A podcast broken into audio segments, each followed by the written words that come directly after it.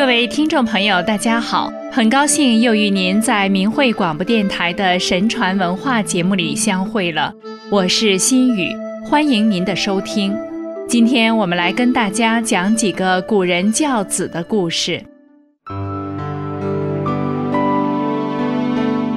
我们中华民族有着五千年的悠久历史和传统文化，素以重视家庭的子女教育而著称于世。古人追求真理，注重品德和操守，不仅要求自己躬身力行，也非常重视对子孙后代德行的培养。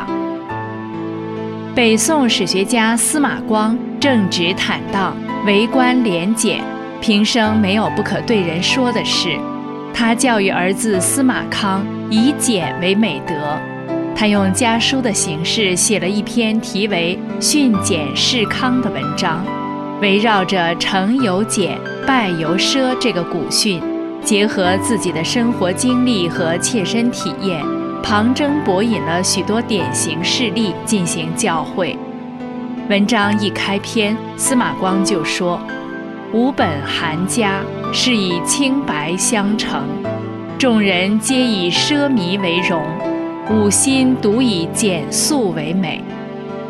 司马光接连举了李抗、鲁宗道和张文杰等官员的简约作风事迹，教育孩子历戒奢侈、谨慎节用。他说道：“平生衣取避寒，食取充腹。读书人应志于真理，充实道德，不追求外在浮华。”近年风气尤其奢侈浪费，风气败坏，正人君子能助长这种恶劣风气吗？只有道德高尚之人才会有深谋远虑。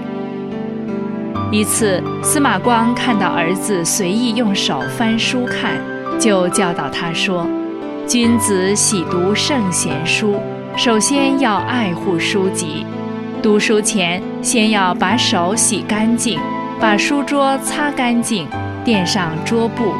读书时要坐得端端正正，态度要恭敬，静心学习，不走神儿。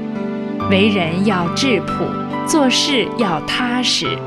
具备这些道德品质，才能修身齐家，乃至治国平天下。在他的教育下。司马康潜心读书，修真养性，并以简朴自律。后来历任教书郎、著作郎等，在为人治学方面酷似其父。当时经络一带流传着这样一句佳话：“可为人师表者，司马父子也。”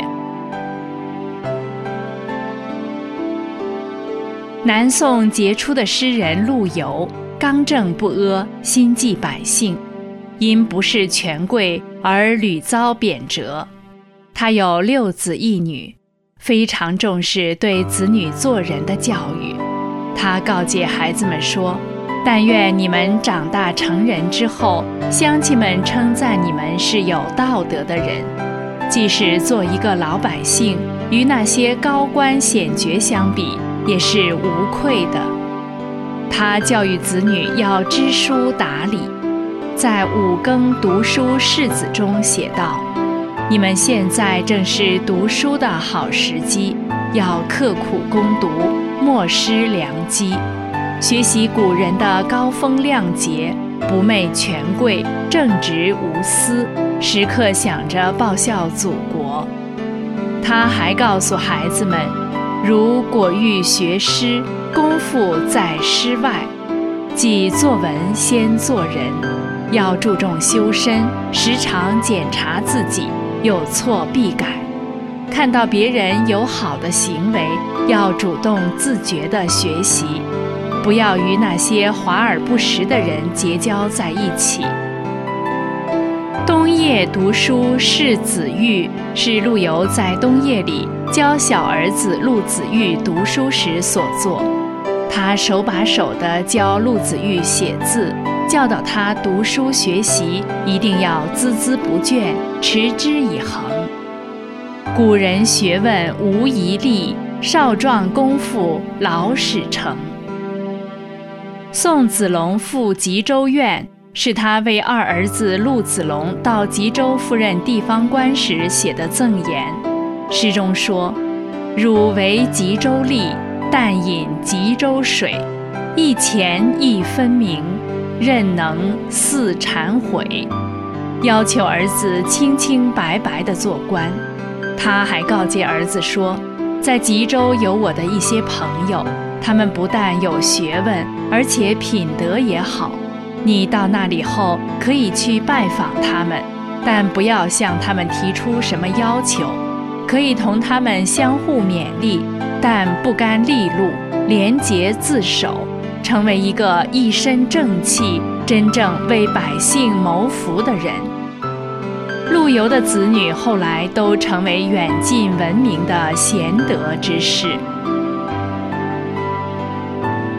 清代大学士张英，敬信神佛，乐善好施，为官清正，对民生疾苦、四方水旱知无不言，深获康熙的信任。他写的家训《聪训斋语》中，屡次提及做人要立品。读经书，修善德，慎威仪，谨言语。他在家教中从来不主张疾言厉色，而是使用日常的浅白语言，细致耐心。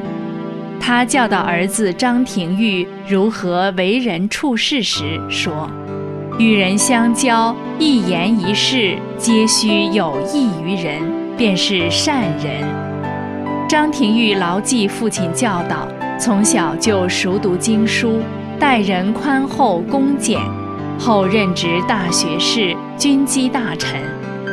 后来，张廷玉之子张若蔼参加殿试中一甲三名探花，张廷玉闻之后提出：天下人才众多，三年大比，莫不忘顶甲。官宦之子不应占天下寒士之先，认为儿子还年轻，还该努力学习磨砺，积攒福德，这样才踏实可靠。恳请将其子列为二甲。雍正从其请，将张若蔼改为二甲一名。张若蔼后来在南书房军机处任职。